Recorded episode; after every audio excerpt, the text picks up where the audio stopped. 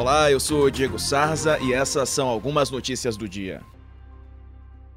O Supremo Tribunal Federal decide sobre a demarcação de terras indígenas. Desde essa terça-feira, um grupo protesta contra o chamado marco temporal. Ele usou 380 lâmpadas na última terça-feira, lâmpadas de LED, para escrever a mensagem Brasil Terra Indígena. O colunista do UOL, Rubens Valente, participa aqui do UOL News e comenta o assunto. Os indígenas, então, estão acampados na chamada Praça da Cidadania, são cerca de 6 mil, segundo os organizadores, representam mais de 170 etnias do, de todos os estados do país, no que é considerado o maior acampamento indígena já feito na história de Brasília.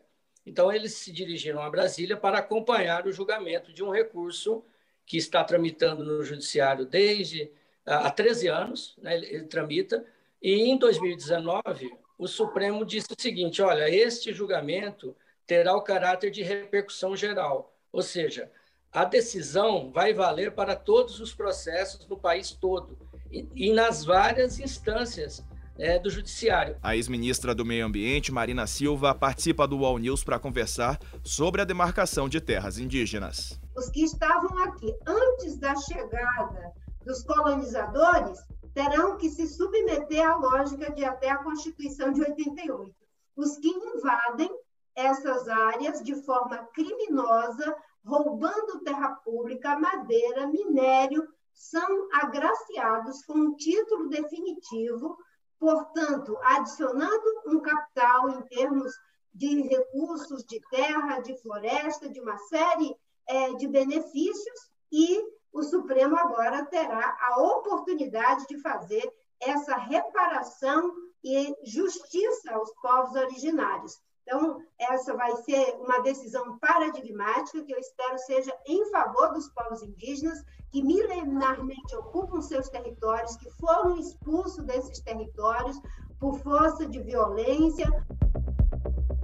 Marina Silva também comenta sobre seus planos políticos para 2022. Eu estou batalhando sim pela terceira via, mas para mim a terceira via não é nos termos do que está posto, polarização em torno de nomes é apresentar um projeto, debater esse projeto na questão da sustentabilidade, do combate às desigualdades sociais, de uma política de desenvolvimento para o Brasil que dê algum horizonte nesse momento de insolvência. Isso só é possível se for um debate com os diferentes setores. E depois você verifica qual é o melhor nome para fazer esse projeto vitorioso. Então, eu vou, estou já trabalhando nessa construção e, obviamente, que muito empenhada de que a gente consiga derrotar o Bolsonaro, porque ele é uma ameaça real à nossa democracia. O governador de São Paulo, João Dória, confirmou nesta quarta-feira o plano de aplicar a terceira dose da vacina contra a Covid em idosos acima de 60 anos a partir do dia 6 de setembro. O anúncio ocorreu horas depois do Ministério da Saúde implementar a medida para idosos de 70 anos para cima nacionalmente a partir do dia 15 de setembro. Dória ainda não anunciou o calendário. Até então, a única regra, semelhante à do Ministério da Saúde, é que os idosos tenham sido vacinados com a segunda dose há pelo menos seis meses. Diferentemente do anúncio nacional, os imunossuprimidos transplantados ainda não foram contemplados. Queiroga também diminuiu o intervalo de espera para completar o esquema vacinal com a AstraZeneca e com a Pfizer, de 12 para 8 semanas. Dória, por sua vez, decidiu se adiantar e apresentou até cartão de vacinação. Uma apuração do colunista Jamil Chad aponta que a Organização Mundial da Saúde criticou a decisão de governos de iniciar uma campanha de vacinação com uma terceira dose do imunizante contra a Covid, alertando que essa iniciativa vai deixar os países pobres com uma escassez ainda maior de doses. Além de também ainda não existirem dados sobre a segurança e a eficácia. O diretor-geral da Organização Mundial da Saúde afirmou que essa iniciativa seria um problema moral, já que deixaria milhões de pessoas pelo mundo sem doses. A OMS havia solicitado que governos evitassem iniciar a vacinação com a terceira dose pelo menos até setembro, para que os países mais vulneráveis conseguissem avançar na proteção da população. Sobre isso, eu falo agora com o colunista Jamil Chad, direto de Genebra. É um tema extremamente polêmico, porque ele não é um tema apenas brasileiro. Vários governos europeus já iniciaram ou indicaram para essa terceira dose. Israel também indicou nessa, nesse caminho, o governo americano também. Qual é a posição da OMS? A OMS diz que, neste momento, os dados científicos não são conclusivos sobre os benefícios da terceira dose. E, ao mesmo tempo, ainda no campo técnico, não existem evidências ainda da segurança dessa terceira dose. Ou seja, da área técnica, segundo a OMS, ainda não são dados conclusivos que poderiam levar a uma política pública de imunização. Primeiro ponto. Segundo ponto, meu caro, aí é uma questão, como põe a própria OMS, uma questão moral. Por que moral? Porque nós temos hoje no mundo praticamente 5 bilhões de doses sendo administradas, já foram administradas. O problema aqui, 75% de estudo está nas mãos de apenas 10 países.